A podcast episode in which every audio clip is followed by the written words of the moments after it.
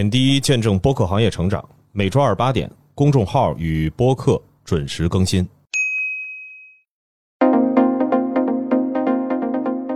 大家好，欢迎收听本期播客志，我是小主编杰西卡。首先为大家带来平台动向。十二月一号，荔枝年度盛典正式启动，发起二零二三年度荔枝播客荣誉评选。十二月一号十点到十二月十五号二十四点是推荐阶段，评选的赛道呢包括年度影响力播客、年度新锐播客、年度品质播客及年度潜力播客。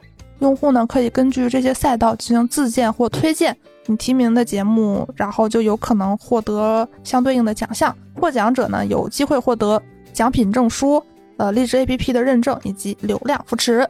如果有想参与这个活动的创作者，可以在荔枝 APP 里头他们的那个播客频道 banner 就能看到活动的入口。然后在播客制的这个参考资料里，我们也会贴一下这个活动的具体入口。如果说你很想参与这个活动，可以。把这个链接发到你的听友群，让大家为你打 call 投票。我已经看到有创作者在拉票了。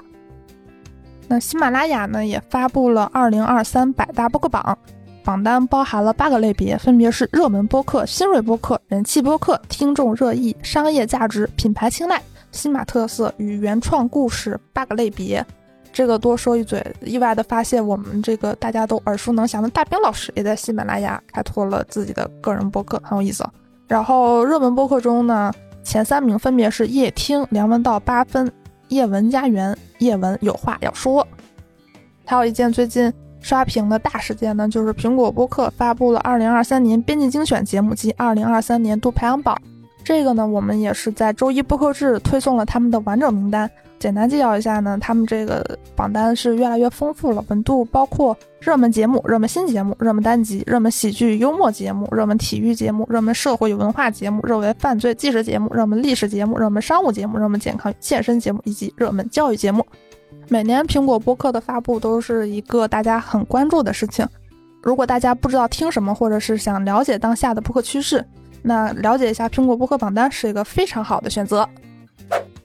接下来是本周播客和第三方动向。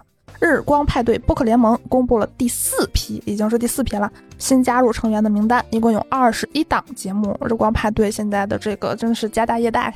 然后新加入的节目呢，包含 Anyway 点 FM 设计杂谈、Alpha Radio 半拿铁、处女武器、东腔西调、带薪摸鱼、非正常旅行、火象三傻妙妙屋、进化人生、快乐亚军 Runner Up。其他垃圾，身边人三五环，桃班威龙，土象电池，Normal Sisters，广平北路六百号，无时差研究所，问题不大，No big deal。我这行说来话长，这病说来话长，以及正在发生。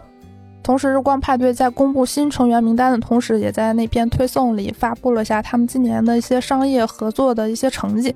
如果大家对于日坛公园和日光派对感兴趣的话，可以看一下他们推送，我们也把那个链接放在了参考资料里。欢迎大家关注播客制的公众号。本周营销风向呢，首先是营销案例：中泰证券资管联合故事 FM 好朋友的播客面基，发起专题企划，寻找一拍即合的好朋友。偶尔成为一座孤岛挺酷，但更多时候和朋友在一起，投资与生活都会更有意思。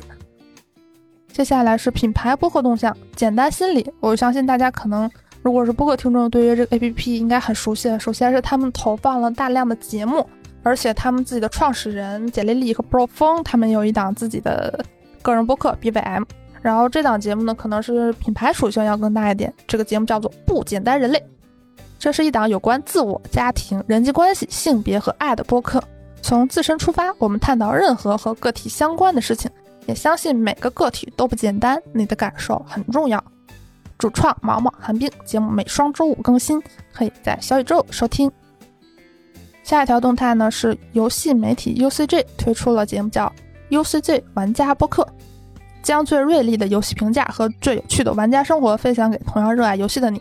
节目可以在小宇宙、网易云音乐、Apple 播客、喜马拉雅收听。接下来是本周海外动向，Spotify 发布了二零二三年全球播客榜单的 j o r o g a n Experience Call Her Daddy，Huberman Lab 分列前三。此外呢，Spotify 还发布了二零二三年的播客趋势。他们的播客编辑主管表示，播客是听众和粉丝参与文化时刻的绝佳形式。播客呢是一个社区，当出现热门话题的时候。听众们就会来到播客，感受与这一重大时刻的联系。